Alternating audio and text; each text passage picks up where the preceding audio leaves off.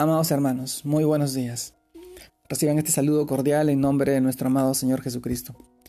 Y en esta oportunidad, permítanme poder compartirles la reflexión de hoy día, que se titula La gracia es el mensaje del Evangelio. Y vamos al libro de Judas, capítulo 1, versos del 3 al 4, el cual nos narra de esta manera. Amados, por la gran solicitud que tenía de escribiros acerca de nuestra común salvación, me ha sido necesario escribiros, exhortándoos que contendáis ardientemente por la fe que ha sido una vez dada a los santos, porque algunos hombres han entrado encubiertamente, los que desde antes habían sido destinados para esta condenación, hombres impíos que convierten en libertinaje la gracia de nuestro Dios y niegan a Dios, el único soberano, y a nuestro Señor Jesucristo.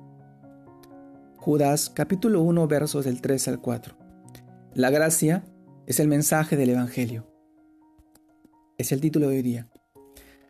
Amado hermano, no es posible entrar al agua y no mojarse, así como tampoco es posible entrar en la gracia y no ser santo. Fuimos salvados por gracia, mediante la fe en Cristo. Efesios capítulo 2, versos 8 y 9. Y en esta gracia nos santifica porque no se trata de nosotros, de nuestras obras o nuestra propia justicia, sino de lo que Cristo hizo cuando ofreció su vida por nuestros pecados. Esto también está narrado en Filipenses capítulo 3, verso 9. Entonces, cuando quitamos la gracia, ¿cómo explica el versículo de hoy? O la transponemos para la palabra convierten se usa el griego metatixemi. Que significa cambiar de lado o trasponer. Lo que se produce es el libertinaje. En pocas palabras, entre más legalista soy, más soy llevado al pecado. Esto también lo encontramos en el libro de Colosenses, capítulo 2, versos 22 y 23, y también, y también en el libro de Romanos, capítulo 7, versos del 8 al 13. Amado hermano, por este conocimiento y esta revelación, a Pablo lo acusaron de que cuando hablaba de gracia estaba impulsando al pecado o al libertinaje. Porque esto realiza una pregunta. ¿Qué pues diremos? ¿Perseveraremos en el pecado para que la gracia abunde? Romanos capítulo 6, verso 1. Y explica que aquel que ha entrado en la gracia ha sido liberado porque ha sido sepultado justa, juntamente con Cristo para muerte por el bautismo. Romanos capítulo 6, verso 4.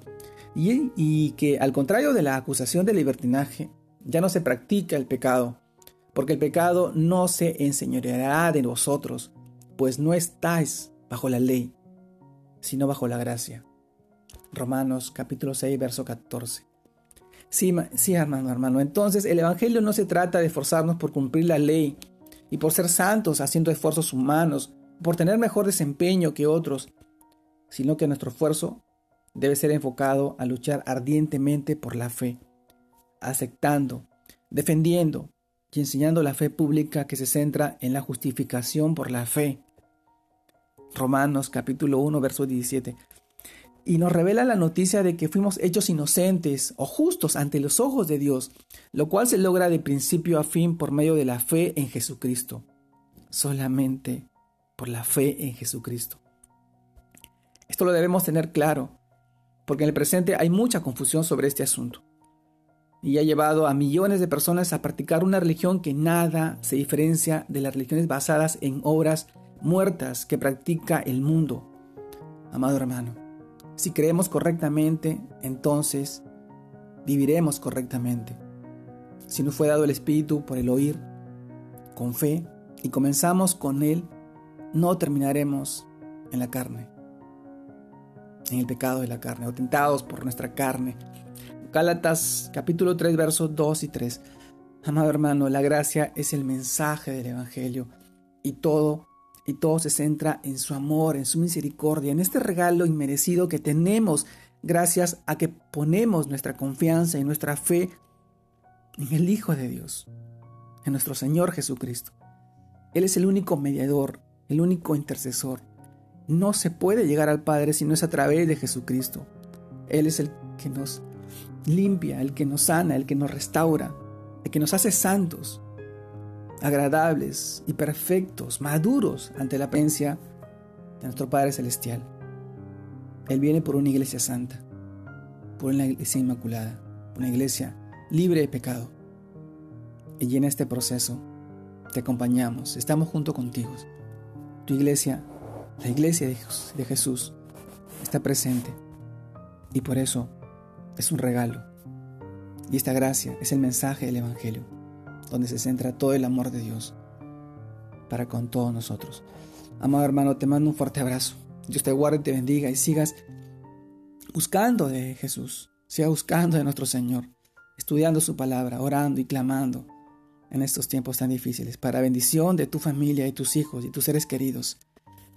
Son tiempos difíciles que pasamos y afrontamos, pero gracias al amor y a la misericordia de nuestro Señor, Él estará con nosotros y no nos dejará solos. Te mando un fuerte abrazo. Dios te guarde y te bendiga en este nuevo inicio de semana y que sigas creciendo en el Señor. Bendiciones a todos.